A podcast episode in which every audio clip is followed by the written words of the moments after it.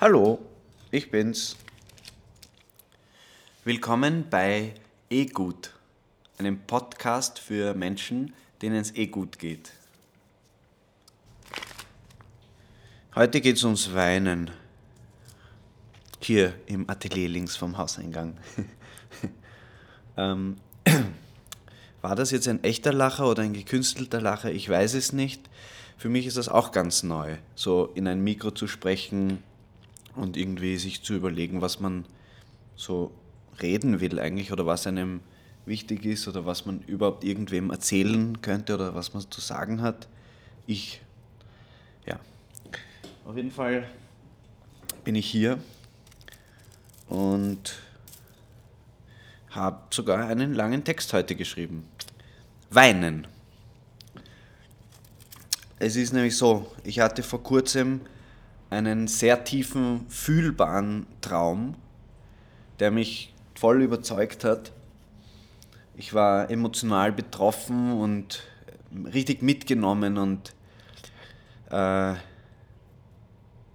ich habe dann dieses Gefühl unbewusst ins Wachsein mitgenommen. Ich habe geträumt, dass ich um jemanden trauere. Und auch, dass ich nicht weinen kann. Aber als ich dann in der Früh aufgewacht bin, hab, konnte ich mich irgendwie eh an nichts mehr genau erinnern. Ich wusste nur, dass ich irgendwie was Arges durchgemacht habe. Im Schlaf. Und darüber habe ich nicht weiter nachgedacht, weil irgendwie, man steht auf und man ist eh noch nicht, nicht online. Aber ja, keine Ahnung, habe ich dann in, bin in die Küche gegangen, habe mich hingesetzt, Cornflakes gegessen und dann hat mich eine meiner besten Freundinnen angerufen. So einer meiner nächsten Menschen, dem ich wirklich sehr vertraue. Und wir haben halt irgendwie über was Belangloses gesprochen, also nicht belanglos, aber wir haben halt irgendwas gesprochen. Und, und, und als sie mich dann gefragt hat, wie es mir geht oder so, ist mir plötzlich so klar geworden, so von einem Moment auf den anderen, was ich geträumt habe. Und innerhalb von einem Augenblick sind die Gefühle aus der Nacht halt wiedergekommen. Und, und es hat mich richtig so eingeholt. Es ist so ah, irgendwie aus der Brust, ich weiß nicht, keine Ahnung, es war irgendwie so Schmerz. Und ich denke, sie hat meine Gefühle ziemlich gut verstanden, als ich so mit Schwermut äh, gesagt habe, ähm, ich habe geträumt, dass mein Vater gestorben ist. Und in dem Moment konnte ich auch nicht mehr normal reden. Also, und in den Hörer schluchzen wollte ich auch nicht. Also habe ich nur noch gesagt, ich rufe zurück, okay? Und habe aufgelegt. Mein Gefühl war so, ich war im Bewusstsein seines Todes, traurig. Und doch war er noch da und hat mir gesagt, so ist halt das Leben. Also das war irgendwie gleichzeitig, das waren so, hat, er hat es nicht wirklich jetzt wortwörtlich zu mir gesagt, aber irgendwie so im Gefühl vermischt sich das ja alles. Also das war irgendwie so da, diese Aussage von meinem Vater, so ist halt das Leben. Und so wie ich seine Haltung beobachtet habe, wenn er einen menschlichen Verlust erfahren hat, dann war das halt irgendwie so sein, Motto irgendwie. Oder sein, nicht Motto, das klingt so bescheuert, aber das war irgendwie das Gefühl, was ich gespürt habe. So. Man kann nichts tun, es ist so. Also man muss es eh akzeptieren. So habe ich mich gefühlt im Traum. So als könnte ich ihn wirklich verstehen. Also als wäre ich wirklich, als hätte ich, als würde ich das wirklich glauben, einfach diesen Satz. Und, und es ist eh stark in meiner Identität auch drin. Ich bin natürlich geprägt von meinem Vater, von meinen Eltern, von meinem Umfeld. Aber darauf komme ich später noch zu sprechen. Also ich war tief verletzt von unserem Verlust in diesem Traum, weil meine Schwester war sicher auch dabei. Und gleichzeitig habe ich den Tod mit seinen alten Worten akzeptiert. So ist das Leben. Verstehst du?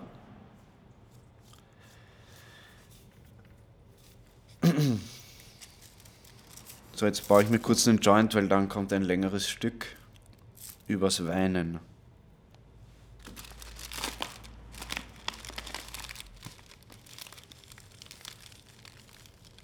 Und dann muss ich noch zur Mama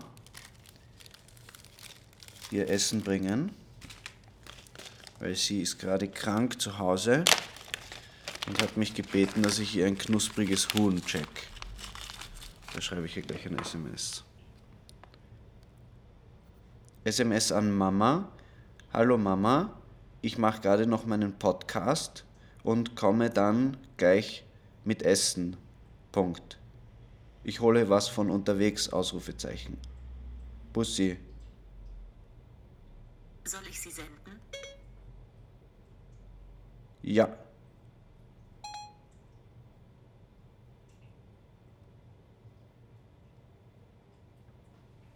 Come on, Handy. Lass mich nicht im Stich.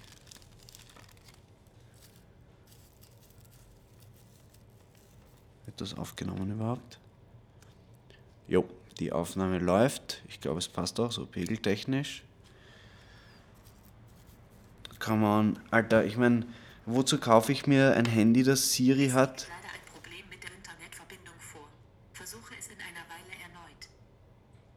Na, ich will das schicken. Diese SMS. Aber ich meine, hallo.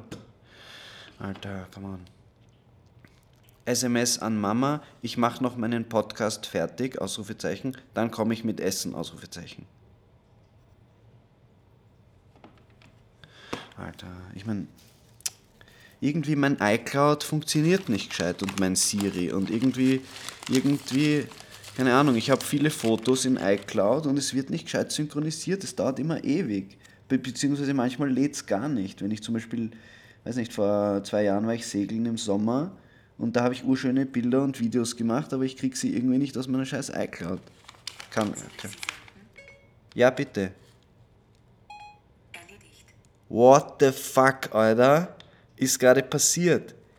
Die haben gehört, dass ich einen scheiß Podcast mache und ein bisschen über Apple läster und dann haben sie ihren, ihren Service gleich ordentlich gemacht. Naja, okay.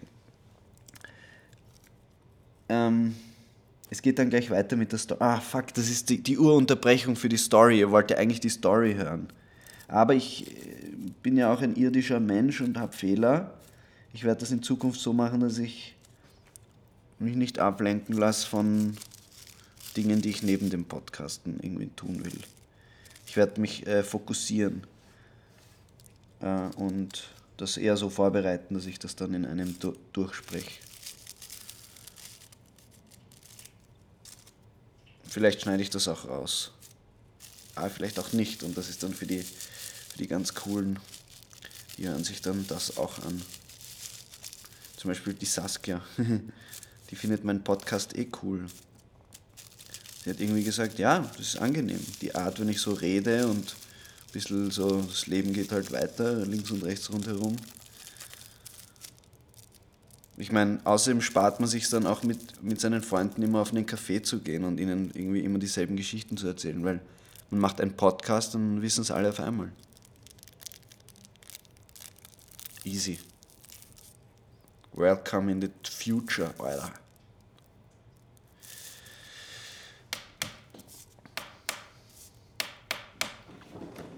Es ist immer noch März, immer noch sehr kalt draußen äh, und es ist immer noch sehr, sehr angenehm hier drinnen im Atelier. Und das Atelier wird es vielleicht nicht mehr so lange geben.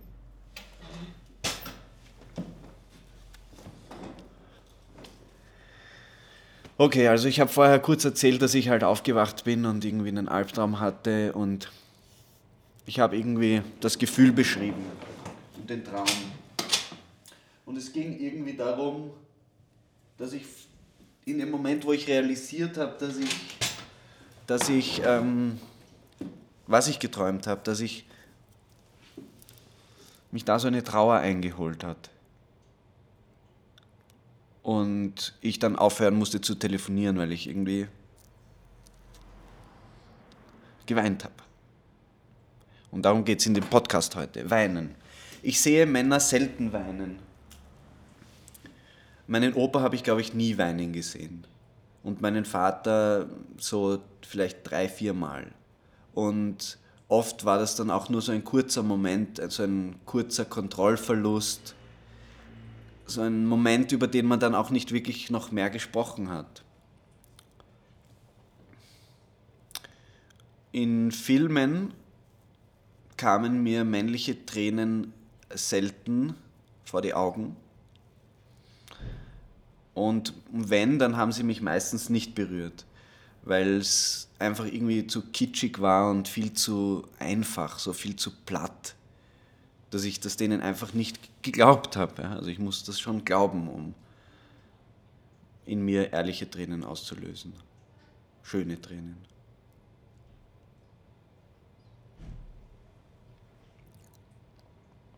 Das ist echt schrecklich, wie viele schlechte Filme es gibt. Also so viel Schrott muss man irgendwie ausfiltern, bis man wirklich ehrliche Filme findet.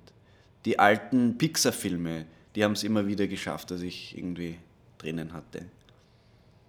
Mm, und ich habe mich über diese Gefühle gefreut. Das waren irgendwie schöne Tränen. Also zu Pixar muss man sagen, das war ein kleines Animationsstudio, das irgendwie von ich weiß nicht, Steve Jobs hatte da irgendwie seine Hände drin, aber ob er da irgendwie der Gründer war, das, das weiß ich nicht genau. Auf jeden Fall waren das 1995 kam Toy Story und das war der erste, glaube ich, ganz animierte Film, der so auch großen Erfolg hatte. Und das war halt von Pixar. Und das war eben so ein unabhängiges Studio, soweit ich weiß. Ähm, und irgendwann wurde das Studio von Disney aufgekauft. Und von den Disney-Geschichten halte ich nicht so viel weil es denen scheinbar nur ums aggressive Verkaufen von Plastikspielzeug an Kinder geht. Zusammen mit plumpen, surrealen Geschichten. Aber es gibt auch Ausnahmen. Also ich, ich mag jetzt nicht deppert reden oder so.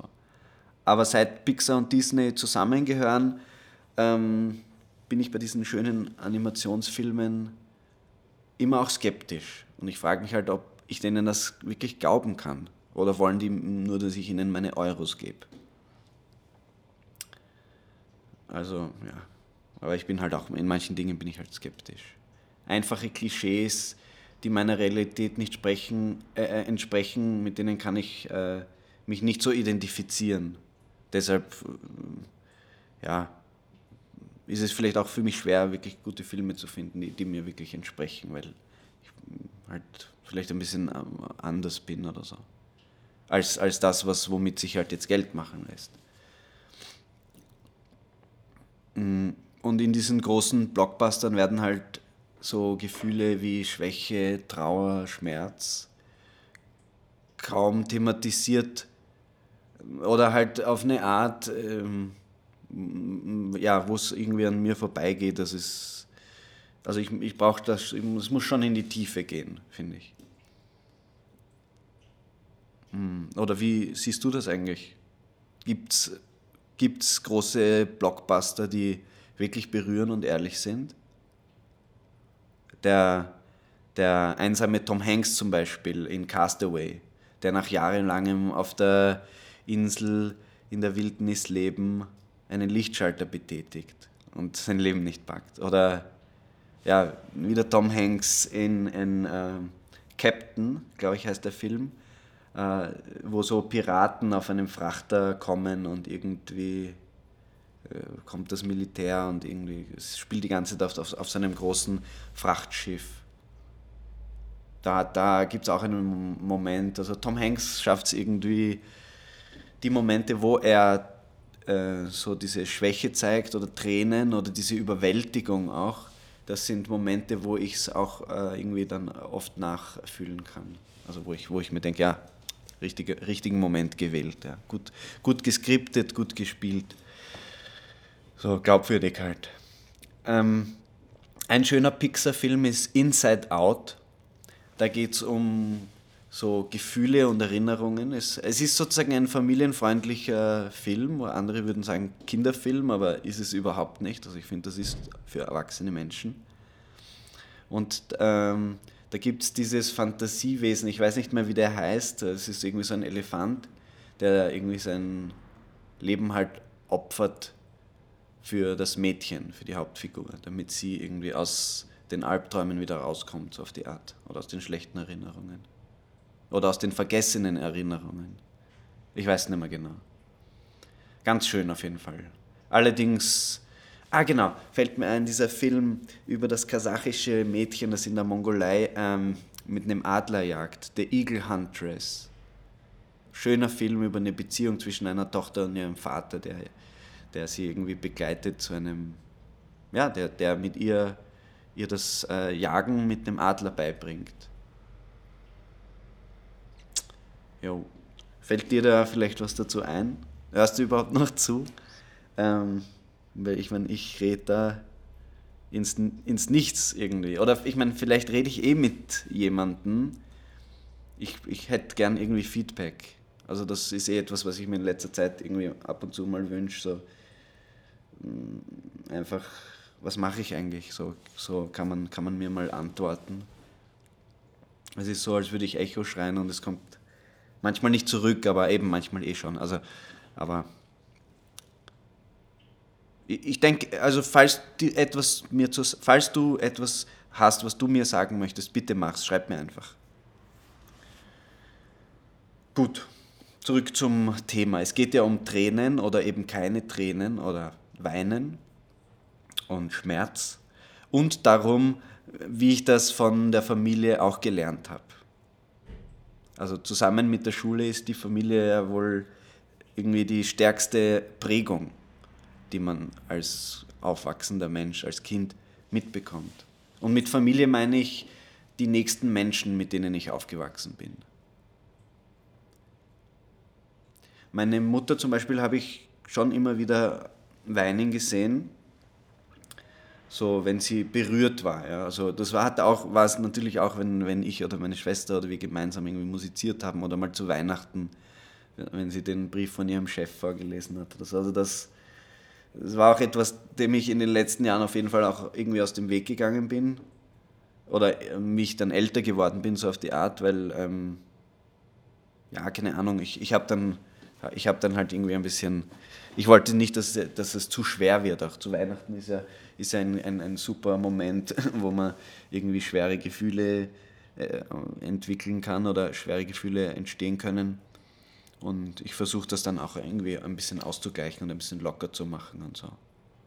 Aber das wollte ich nur erzählen, dass da es gab so Momente, wo ich meine Mutter äh, weinen gesehen habe und das habe ich definitiv auch äh, von ihr gelernt. Also einfach, wenn man berührt ist, das einfach zu zeigen. Hm. Und, und aber das auch irgendwie zurückzuhalten oder so, habe ich sicher auch gelernt. Ja. Naja. Okay, weiter. Äh, ich konnte ab und zu schon vor Freunden auch weinen, vor allem vor Frauen oder Freundinnen, die mir sehr nahe standen. Aber in Momenten, wo es mir irgendwie echt mies ging oder so, oder wo ich vielleicht auch von einer Frau verlassen wurde, äh, konnte ich auch vor Männern weinen, also vor meinen Freunden, ja, denen ich vertraut habe. So die nächsten Menschen, die. Also der, der Auslöser für, für die erste Träne war dann oft, dass, dass mir jemand zu verstehen gegeben hat, so, du bist nicht allein oder ich bin da für dich oder es ist okay, wenn du weinst, so auf die Art. Ich, so, kannst mir vertrauen, so auf die Art oder ja, einfach, einfach vor allem das einfach nur da sein so und ich, ich habe ich hab hab einfach gezeigt, was, was ich halt spüre. Mit Tränen oder mit, mit, irgendwelchen Formulierungen. Also es muss ja nicht weinen, es muss ja nicht immer mit Tränen zu tun haben, sondern manchmal ist das ja auch innerlich. Ich glaube, bei vielen Menschen ist das so, die denken sich vielleicht, ja, es kommt keine Träne. Aber Trauer und Schmerz muss nicht unbedingt mit Tränen sein, das kann auch anders kommen. Zum Beispiel, also nimm eine Axt und hack dir den Finger ab, also dann wirst du das spüren. Ähm, Trauer und Schmerz vielleicht. Ah gut, vielleicht kommen dann schon Tränen, ja, Trennungs, Trennungstränen äh, vom Finger, weil er ist ab und so. Man, man wollte sich gar nicht trennen vom Finger.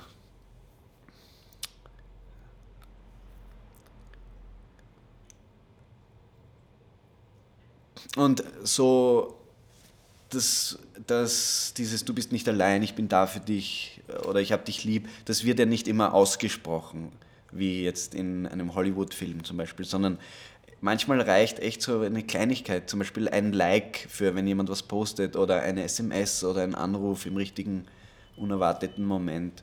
Und es ist auch ein Gefühl der Verbundenheit, denke ich, wenn, ähm, wenn man jemandem zu verstehen gibt, hey, so, keine Ahnung, ich check, dass du irgendwie gerade so irgendwie ein Ding hast oder ein Thema und irgendwie so, hey, ich, keine Ahnung, ich bin, ich bin da und ich spüre dich ein bisschen. Also das ist eigentlich ein sehr starkes Gefühl. Ja, vielleicht ist auch das, das Gefühl, das mich dann zu Tränen rührt, ein Gefühl der Verbundenheit mit der Welt und mit dem Weltschmerz. Also das klingt jetzt ein bisschen groß und so. Weltschmerz bedeutet für mich, alle Gefühle auf der Welt auf einmal spüren zu können.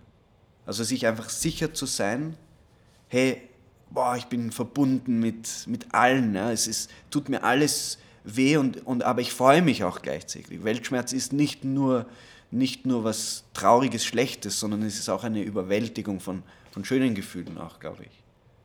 Also so eine Art Freudentränen, so Gerührtheit und einfach Bewegtheit. Wie genau man die, diesen Weltschmerz spüren kann, keine Ahnung.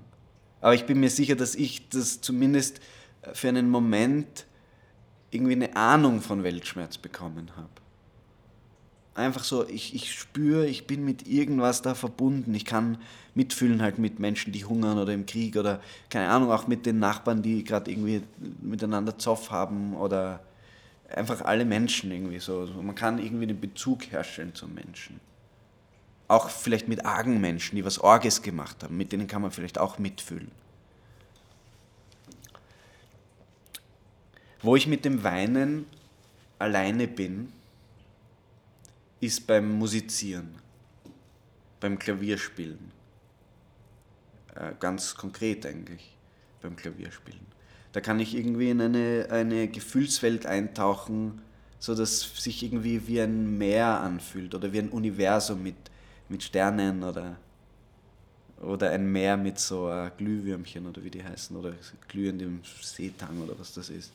So, so man geht in etwas mm, Dunkles rein und, und man weiß irgendwie, es ist so, so viel Ungewissheit da, aber auch gleichzeitig so eine, man fühlt sich wohl, es ist irgendwie warm, als würde man im Sommer im Meer schwimmen, in, der, in einer heißen Sommernacht oder so, habe ich mal gemacht in Kreta mit Sternen und so. Das war wirklich schön. Und so ein bisschen dieses Gefühl habe ich, wenn ich, wenn ich Klavier spiele. Also wenn ich, wenn ich so, ja, einfach abdrifte.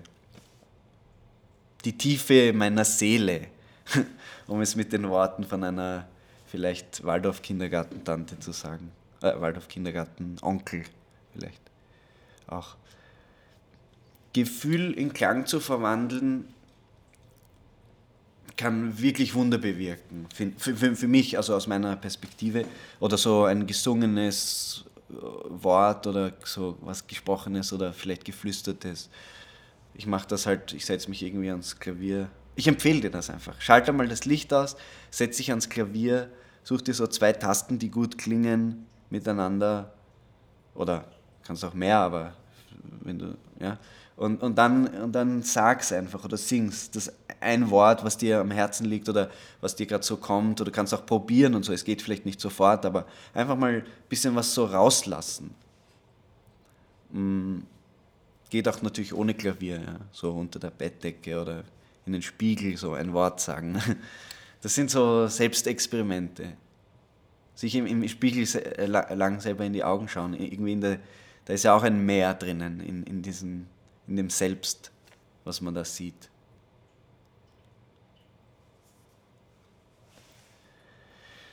Jo, später am Tag habe ich dann mit meiner Schwe äh, Schwester telefoniert, also das ist jetzt gehört noch zur Opening Story, so wo ich diesen Albtraum hatte und das war wirklich gut. So, sie hat das verstanden und irgendwie cool, ja. Also es gibt da es gibt da Geschwister draußen in der Welt, die einen verstehen können, auch wenn es nicht von denselben Eltern ist. Wir sind ja alle Geschwister auf dieser Welt irgendwie. finde ich. Finde ich. Also ich weiß nicht, wie ihr das seht, aber ich, ich würde versuchen, zu, irgendwie, zu allen Menschen irgendwie geschwisterlich zu sein. Aber das, das lenkt jetzt ab. Ich habe dann meinem Vater auch eine SMS geschrieben, ob wir, ob wir wieder mal essen gehen und, und er hat ja gesagt. Ich weiß nicht, das ist auch jetzt schon wieder eine Woche her und ich weiß gar nicht, ob wir uns dazwischen getroffen haben. Und ich freue mich darüber, dass das geht. Und, und ich fühle aber auch mit meinen Freundinnen und Freunden mit, die das vielleicht nicht mehr tun können. Und in diesem Sinne wünsche ich euch noch einen schönen Abend. Danke fürs Zuhören.